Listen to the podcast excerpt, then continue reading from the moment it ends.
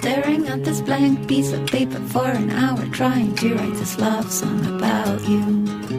But all the pretty words that come to mind don't rhyme, plus they make me sound like a fool. You are on the plane, flying in. While I'm struggling with this song, trying not to say what I want to say, which is I love you. I'll say,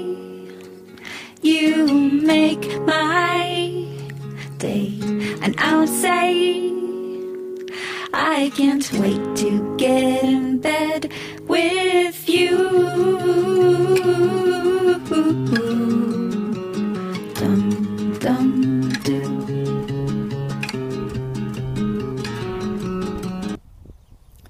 Hola, buenos días, buenas tardes, buenas noches. Eh, bienvenidos a Batería al 2%, segundo programa, a ver qué pasa. Eh, grabando movilidad, como diría Caminero Geek, eh, con los AirPods de Apple a, pelo. Y bueno, hoy escuchando justamente a Emilcar esta mañana, hablaba sobre, sobre cómo pasar contenidos del ordenador al teléfono y a la inversa. Y ha comentado una aplicación, Air Server, que, eh, bueno, esta aplicación lo que hace, es, si lo habéis escuchado ya, ya lo, habrá- lo ha comentado perfectamente, evidente- evidentemente, eh, se instala en el Mac y lo que nos permite es eh, enviar, hacer el play desde el teléfono o desde el iPad a, al Mac, al Macintosh.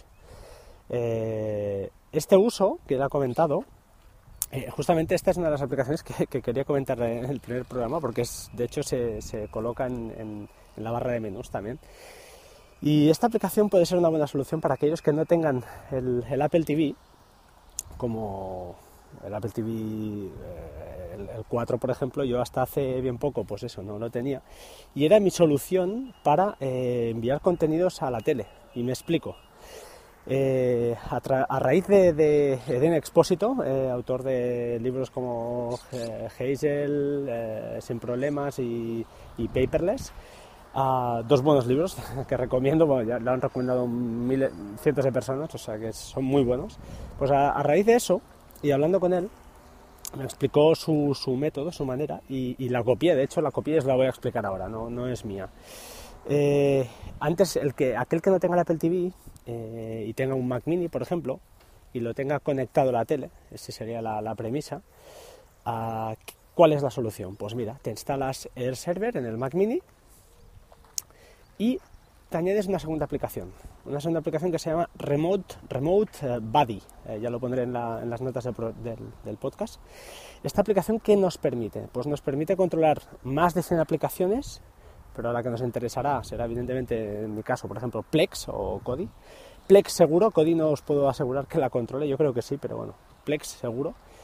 Y lo que hace, pues eso, eh, instalamos Air Server, Remote Buddy, la configuramos muy sencillo, y a partir de aquí, con el mando, con el mando clásico de, de- de Apple, el, el- el que vale creo que 19.90, no sé, no sé si lo subieron, el de toda la vida, con ese mando podemos ya controlar Plex y abrir Plex incluso.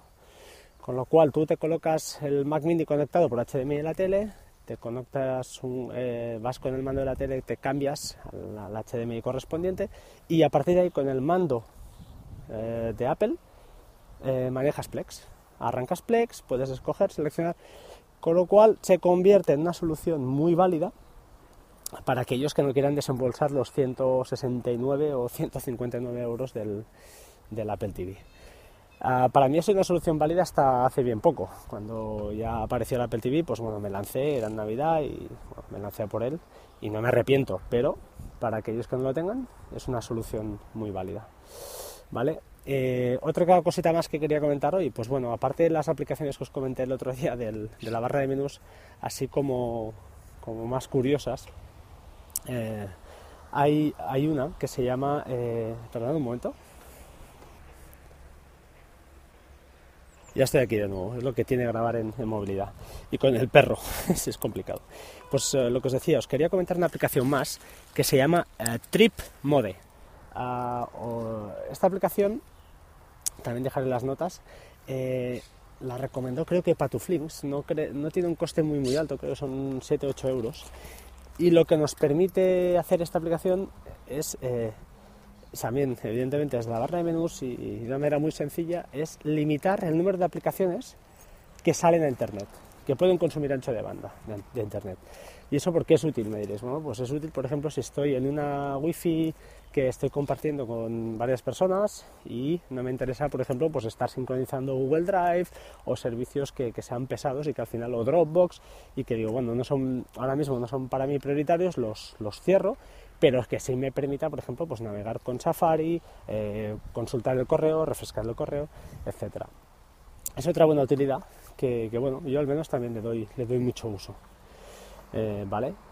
Eh, pues nada más, creo que por hoy basta. Eh, a ver si nos vemos mañana. Gracias y hasta la próxima.